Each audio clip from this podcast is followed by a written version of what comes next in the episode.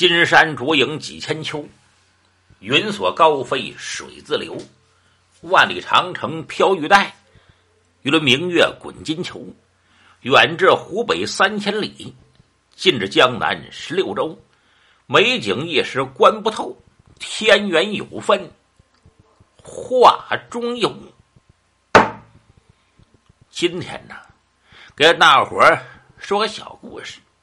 这小故事就是关于啊这香河县的事。原来香河县呢。不叫香河县，叫做舒阳县。那舒阳县呢，在当时颇为有名，人口啊也相当的多。都说这舒阳县，县城是正南正北，就好似北京城相法，也可以说那就是微缩景观的这北京城。为什么舒阳县如此像北京呢？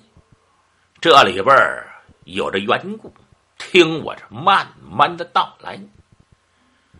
说在大明朝有个皇上，这皇上你想，既然是大明朝的，在北京绝对不是洪武帝朱元璋。因为啊，这北京建都是明成祖朱棣，那就是朱棣以后的皇上。哪个皇上呢？无据可考。这皇上一共有三个儿子，那皇上的儿子全都叫做太子。这大太子，这位呀，不喜欢读书，不喜欢习武。就是喜欢吃喝，原来是吃货呀，也可以这么说。哪有什么好吃的，哪有什么好喝呢？这位啊，闻香而至，就是这么个东西。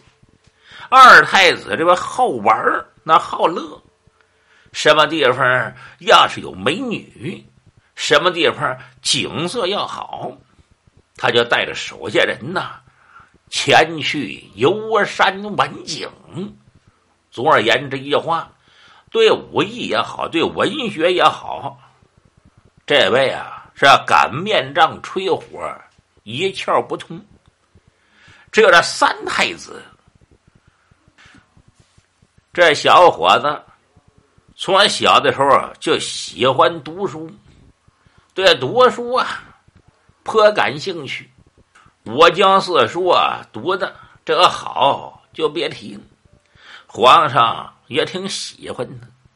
三太子，你不管怎么说，再喜欢读书，这读书啊是个苦差事，读来读去，三太子他也烦了。你也想，那孩子小的时候，全都贪玩总在皇宫里待着。也玩腻了，就和身边贴身的太监这一商量，这太监姓王，叫王能。三太子就说：“王能啊，要说皇宫院里好不好？好，吃尽穿绝，要吃什么都有，要穿什么，可以这么说。哎，穿的。”全都绝了，吃的自不必说。可是总在皇宫里待着，我呀也十分闷倦。能不能想办法，咱们到这皇宫外边溜达溜达，到外边散散心？王能这一听，我脑瓜或能拨浪鼓似的。我太子，这可不行。真要是背着万岁爷，我带着您出了宫了，要是出了危险，我王能可担不起这个责任。三太子把脸往西沉，我说王能啊，我跟你说，是听你的还是听我的？是你是太子还是我是太子？你也必须陪我出去。哎，这王能没办法。三太子非要去不可，就换了这便装，坐着两乘轿子，带了几个贴身的保镖。有哪这紫禁城里出来，压马巧队的，就出了北京城。有打北京出来以后，就奔东走，这一路上嘿。一看呀，紫禁城外边是真好啊。你也想着皇上总在紫禁城里管束这太子，见到的就是宫娥才女，然后见到的就是那些个，哎，非常讲究的那些建筑。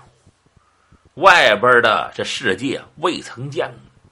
出来以后一看，这街道上车水马龙，是龙宫上三教九流，回汉两教，僧门两道，七长八短的汉三山五岳人，叫买的叫卖的，市井繁华。那是一个热闹的世界。小太子心中高兴，嗯，就和王能说：“要说外面的世界，可真比……”这紫禁城里这都多了，小太子这开心就别提了。一路上看着这风景，往前走走啊走啊，走出去老远老远，就要见前面有一条小河。这条小河河面不算太宽。流水清澈见底，两岸长着绿油油的草，这草丛里边还开着五颜六色的各种的这小花。哎呀，哎，太子一看这高兴就别提了。就在这时，一阵清风吹来。这风啊，不算太大，风里边透着河水吹来的这泥土的气息，哎，还有花的香气，就往三太子这鼻孔里钻。三太子这高兴就别提了，就要见这三太子坟，把轿给我停下。抬轿的人一看太子吩咐，那可不敢不遵，赶紧把轿给停下。就见三太子下了轿，看了看这条小河，三太子那高兴。小孩呢，那总在宫里边没见过这小河，尤其啊，这河两岸的绿草鲜花。并且这香气，小孩儿颇感兴趣。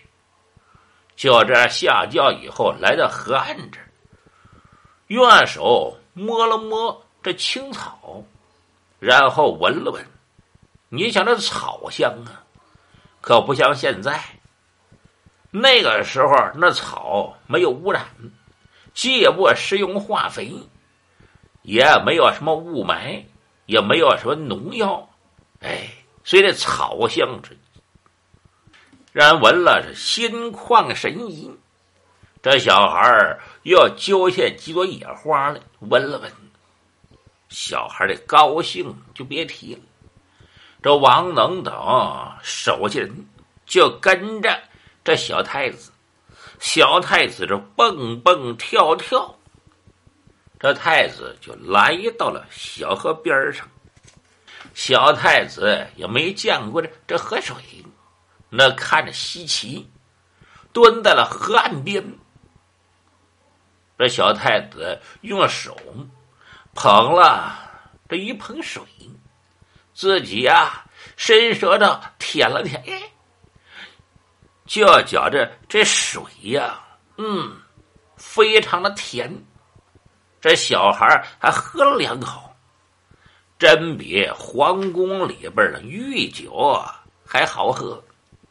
这小孩一回头，瞧了瞧王能，我这王能啊，你看这条小河里边的水，哎呀，真是那太好喝了，又甘甜。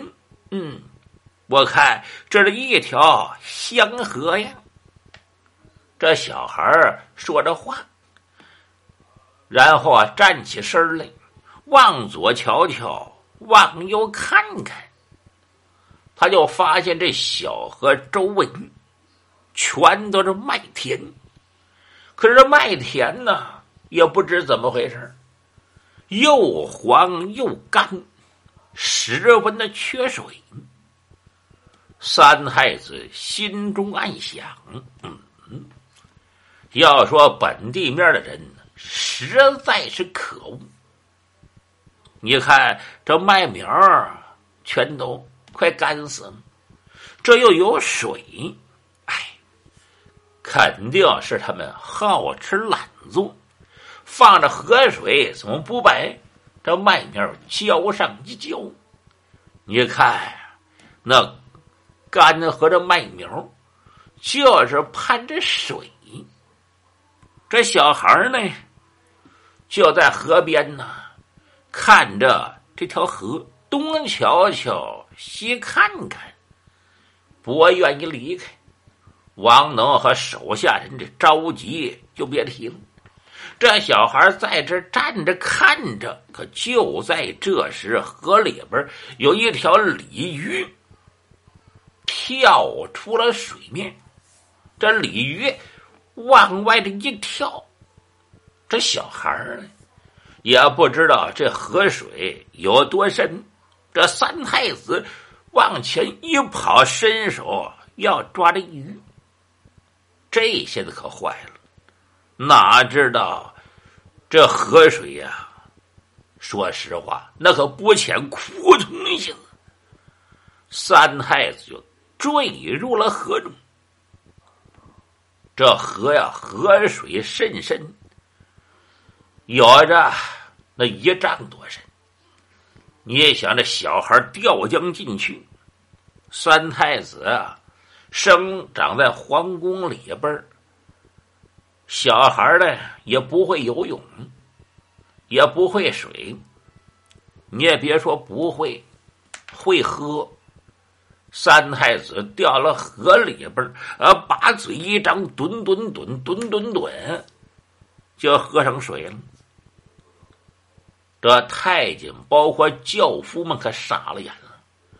王能一看三太子掉了河里，把这急得这无可无不可呀。可是这些人一个会水的也没有，就把这几人急得直拍屁股，就在河边上喊着：“救人呐！救人！”全都喊成了声了。他们心里清楚，这三太子这条命要是没了，皇上能饶得了我们吗？本来就是私自出宫，这些人呢，这着急就别提了。恰在此时，有那岸边的麦地里边跑来了一条大汉。叫天这条大汉站起身形，平顶身高，也在八尺五寸，挺大个黑脑袋，健步如飞呀，就跑将过来。王能一看有人跑过来，王能就喊上：“我这位赶紧帮忙，有人落了水了。”这条大汉没说旁的话。当时跳进了小河之中，这要大汉的会水，一个猛子扎江下去，就要把三太子由那河里脱江出来。三太子手下带着那不少人呢，教父包括王能过来，在大汉的帮助之下，就要把三太子放到河岸上。脑瓜朝下，这大汉颇有经验，用手抠着三太子的喉咙，这一口，往外吐了几口水，然后这大汉又揉着三太子的肚子。三太子没过多长时间，这才缓醒过来。王能等人这高兴就别提了，醒过来了，醒过来了。就这样，王能就把这大汉如何搭救太子的经过讲说了一遍，然后啊，又给准备衣服。这三太子把衣服换好了。三太子瞧了瞧这大汉，一看这大汉前胸宽，背膀厚，肚里腰含，腚大腰圆。这三太子看了看这个大汉，知道是自己的救命恩人。三太子就问：“这位大哥，您尊姓大名？”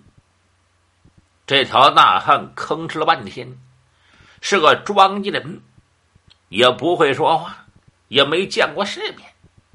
一看这些人穿绸裹缎，还有两乘大轿，就知道是有身份的人。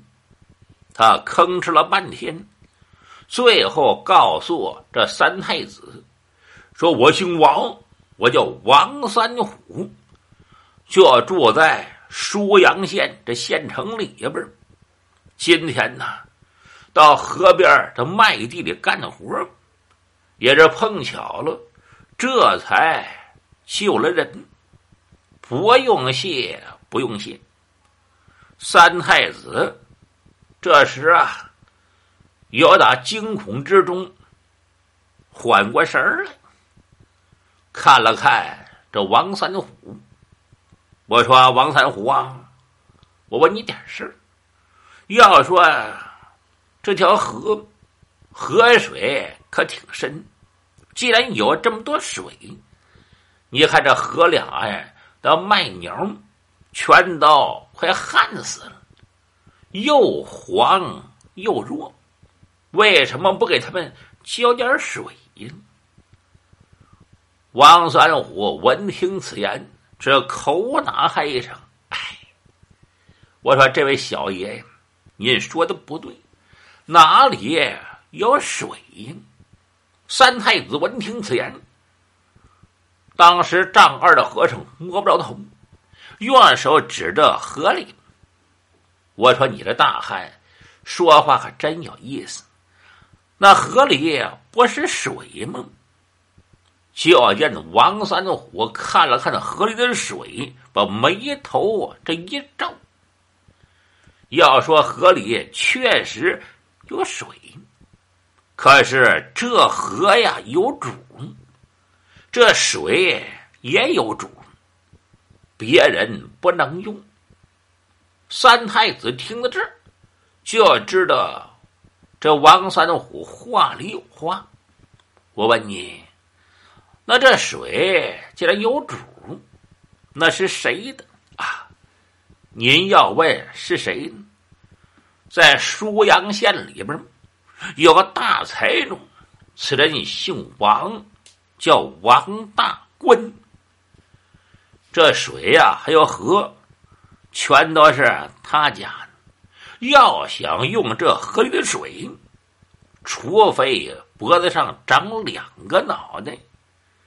这两天呢，天气大旱，这麦地里十分缺水。听说王大官那王德才就在舒阳县县城里边出了个主意，在十字街头摆了一口油锅，油锅里边放满了油，把这油啊烧得滚开。然后把铜钱放到锅里边谁要敢赤手空拳在油锅里抓上铜钱来，嘿嘿，就分他水，让他浇地。三太子闻听此言，火撞顶梁门。什么？王大官如此可恶！